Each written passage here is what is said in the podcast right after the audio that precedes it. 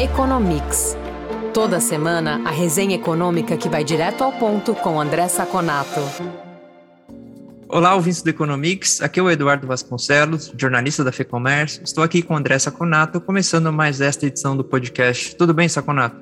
Olá, Edu, tudo bem? Um olá especial aos nossos ouvintes. Saconato, estamos em ano eleitoral e temos visto algumas mudanças no cenário político dos nossos vizinhos. No último fim de semana, por exemplo, o Gustavo Petro foi eleito presidente da Colômbia.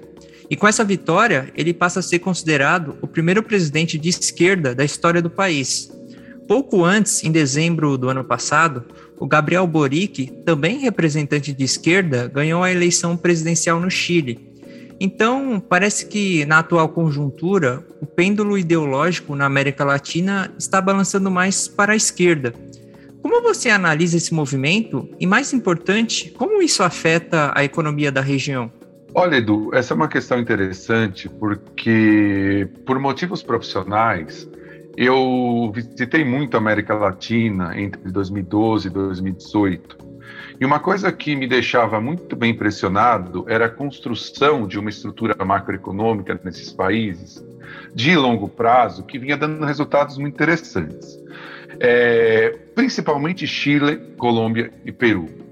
É, eu conseguia ver em apresentações que eu participava, eu conseguia do, do, dos ministérios da economia, dos bancos centrais, eu conseguia ver a construção de uma estrutura econômica muito positiva, muito eficiente.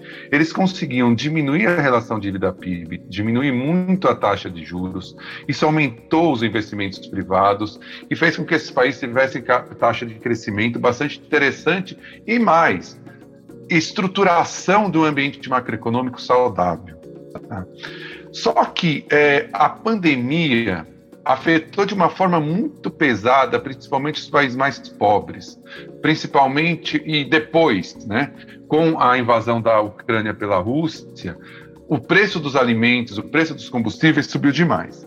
Somado à inabilidade política desses governos de lidar com a pandemia, né, você teve dois efeitos. Primeiro, você exacerbou a radicalização. Esses governos que eram mais de centro, né, apesar de ter uma cara dita mais de direita, mas eles eh, eh, eh, transitavam mais no centro. E, por outro lado, deu, fez com que o pêndulo ideológico, né, direita para esquerda, fosse acionado mais rapidamente. Tá?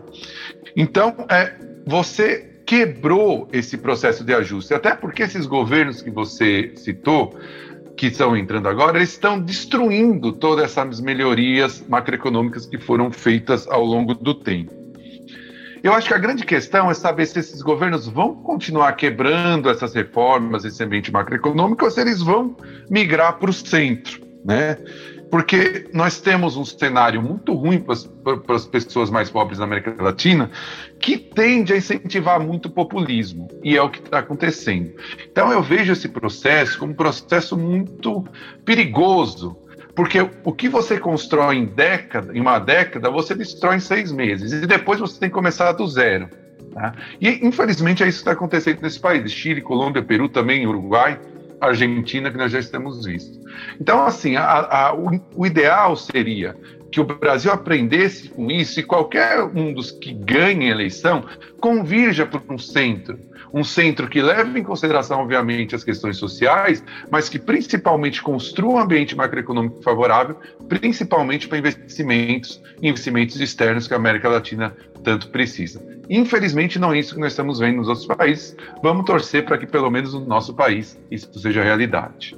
Saconato, especificamente sobre o nosso país agora, a arrecadação de impostos atingiu 165,3 bilhões de reais em maio. Esse número representa uma alta de 4,1% na comparação com o mesmo mês do ano passado.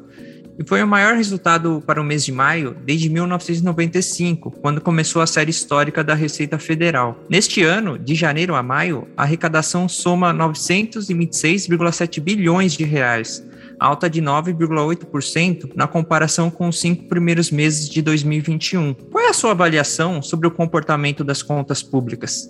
Olha, Edu, é uma outra variável que vem surpreendendo positivamente. Obviamente, a inflação alta, ela favorece essa arrecadação, né? Porque o governo consegue é, arrecadar esse dinheiro né, a mais é, em termos nominais para conseguir gastar. E os gastos dele geralmente são fixos em termos nominais. Então você consegue aí ganhar um, um, fôlego extra. O problema é que as pessoas, quando a inflação acontece, as pessoas que têm dinheiro em carteira, em caixa, elas o valor desse dinheiro diminui para elas. Ou seja, é bom para o governo, mas é ruim para as pessoas. Mas, de qualquer maneira, independente disso, os números são bem melhores do que esperado.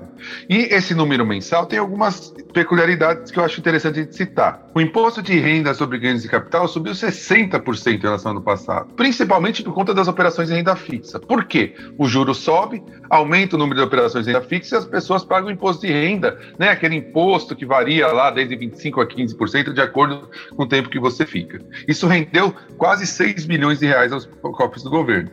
Assim como o Piscofins cresceu 5,8%, embalado por combustíveis e varejo, que nós temos falado nos últimos podcasts que vem muito bem, né?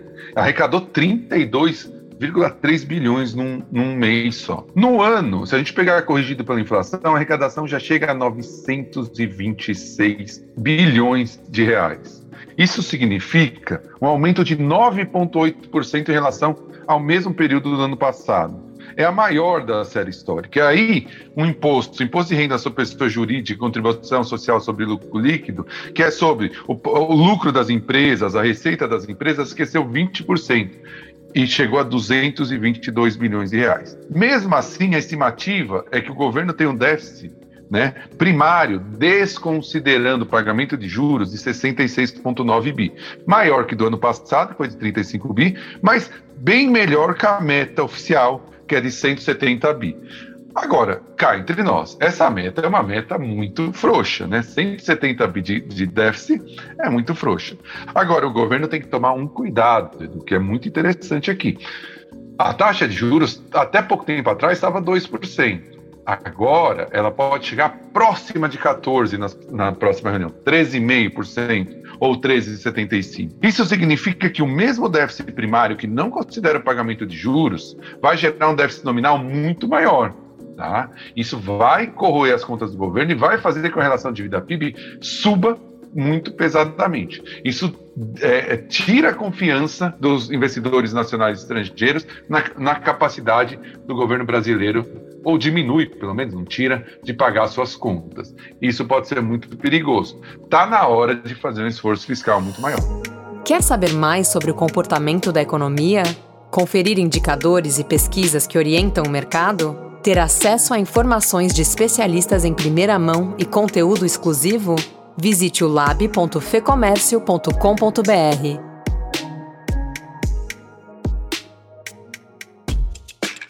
Saconato, o Jeremy Powell, presidente do Federal Reserve, Banco Central dos Estados Unidos, disse que o país pode entrar em recessão como consequência do ciclo de alta de juros. A afirmação dele foi feita em audiência no Senado. Além disso, ele destacou que foi importante acelerar o ritmo do aumento dos juros porque a inflação está muito alta e deixou claro que o Fed pretende levar os juros para um patamar restritivo, ou seja, provocando impactos negativos sobre a atividade econômica. Lembrando que na semana passada, a taxa básica da economia norte-americana foi elevada para um intervalo de 1,5 a 1,75% ao ano. O que você achou da avaliação do Powell? Olha, Edu, essa audiência no Senado é muito esperada, porque depois do comunicado né, que o Banco Central americano solta, logo depois de decidir se aumenta ou não juros, ele vai fazer esse comunicado no Senado e esse comunicado, o mercado tende, tenta tirar mais informações do que foram feitos no comunicado. E, como você disse, ele reforçou o compromisso de que só vai abrir mão dos apertos de política monetária quando a inflação voltar a convergir para 2%. Ou seja, vai ter muito aumento de juros. Ele acertou a dizer que há um limite dessa política monetária, porque, obviamente, ela não consegue diminuir o preço dos alimentos por causa da guerra na Ucrânia, nem da gasolina, por causa de, tanto da guerra quanto desse problema que nós temos na cadeia produtiva mundial. Mas ele falou que o objetivo é moderar os gastos da família, elevar o preço dos ativos é, de renda fixa e fortalecer o dólar. Tudo isso ajuda o governo é, a diminuir a inflação. Tá? Lembrando que os diretores já deram um tom. É, no final desse ano a gente deve chegar numa taxa de juros próxima de 3% ou até mais de 3%. Já com, esse aumento de juros já começa a fazer efeito. Como que ela vai fazer efeito para o nosso ouvinte entender? Primeiro, os, os dois primeiros setores que sofrem vai ser o setor de imóveis, que nós vamos falar daqui a pouco, e de automóveis, que nos Estados Unidos quase todos os automóveis são feitos por leasing, por parcelamento, não são feitos à vista, não são comprados à vista. E depois vai para o cartão de crédito, e aí pega na veia do consumo americano. Os democratas continuam fazendo críticas infundadas ao aumento da taxa de juros, que é necessário, mas o Paulo parece que agora entrou na linha. O grande problema, um ano atrasado. Por isso, a dose vai ter que ser muito maior. E por isso, eu chego à sua afirmação na questão. A probabilidade de recessão aumenta muito pelo erro do Banco Central Americano de não ter subido a taxa antes. Saconato, Ainda sobre os Estados Unidos, dados mostram que a venda de imóveis construídos caíram 8,6% em maio na comparação com o mesmo mês do ano passado. No período de um ano, a queda de 3,4%. Isso já é reflexo da alta dos juros? Sem dúvida nenhuma, Edu. Como eu tinha dito, é o primeiro setor que vai sofrer. Em relação ao ano atrás, como eu já tinha dito, são uma queda de 8%, tá? A parte de casas para famílias que é 89% desse índice total, né, que inclui casas é, é, para negócios, caiu 3,6%. Em relação a um ano atrás, caiu 7%. Agora, o estoque total de casas à venda já está em 1,2 milhão de casas. Você tem 1 milhão e 200 mil casas à venda que não, tão, não foram vendidas. Isso já é 13% quase maior do que o ano passado. O preço médio das casas caiu em um ano 15%. Hoje está em 407 mil dólares. A taxa de hipoteca, que é o financiamento imobiliário deles, já chegou à média de 5,78% ao ano. E, na, e agora, no final, no final do período, já está batendo 6%, tá? Basicamente, nós temos casas em preço recorde, né? Quase no máximo, já caiu um pouquinho, e com taxas altas de juro isso vai incentivar uma queda forte desse mercado, que é o primeiro a cair como reflexo do aumento de juros. Né? O índice de acessibilidade à casa, né, que ele pega, uma, ele pega uma casa de preço médio, uma renda média da família e faz um índice que mostra se essa renda média da família é suficiente para comprar uma casa média. Se ele tiver em 100, quer dizer que está exatamente no limite dessa família gastar 20% da sua renda num financiamento imobiliário. Agora ele ainda está em 109, ainda é positivo, mas é o menor valor desde 2007. Podemos esperar uma queda brusca nessa parte. Eu tenho até um amigo que, que mora nos Estados Unidos e ele falou que uma pessoa, um vizinho dele, estava completamente revoltado que fazia já quase um mês que ele tinha posto a casa à venda e não tinha conseguido vender. Olha como eles são mal acostumados. Até pouco tempo atrás, o prazo médio de venda de uma casa era de 5 a 7 dias. Isso é completamente insano, não deve continuar. E aí nós devemos ver uma queda mais forte desse mercado. Saconato, é isso por essa edição. Obrigado pela entrevista. A gente volta a se falar no próximo episódio do Economics. Muito obrigado, Edu, pela nossa conversa. Obrigado aos ouvintes e nos falamos na próxima edição do nosso podcast. Informação e análises inéditas. Mobilização empresarial. Ferramentas de negócios exclusivas. Tudo isso você encontra no lab.fecomércio.com.br. Acesse agora e confira.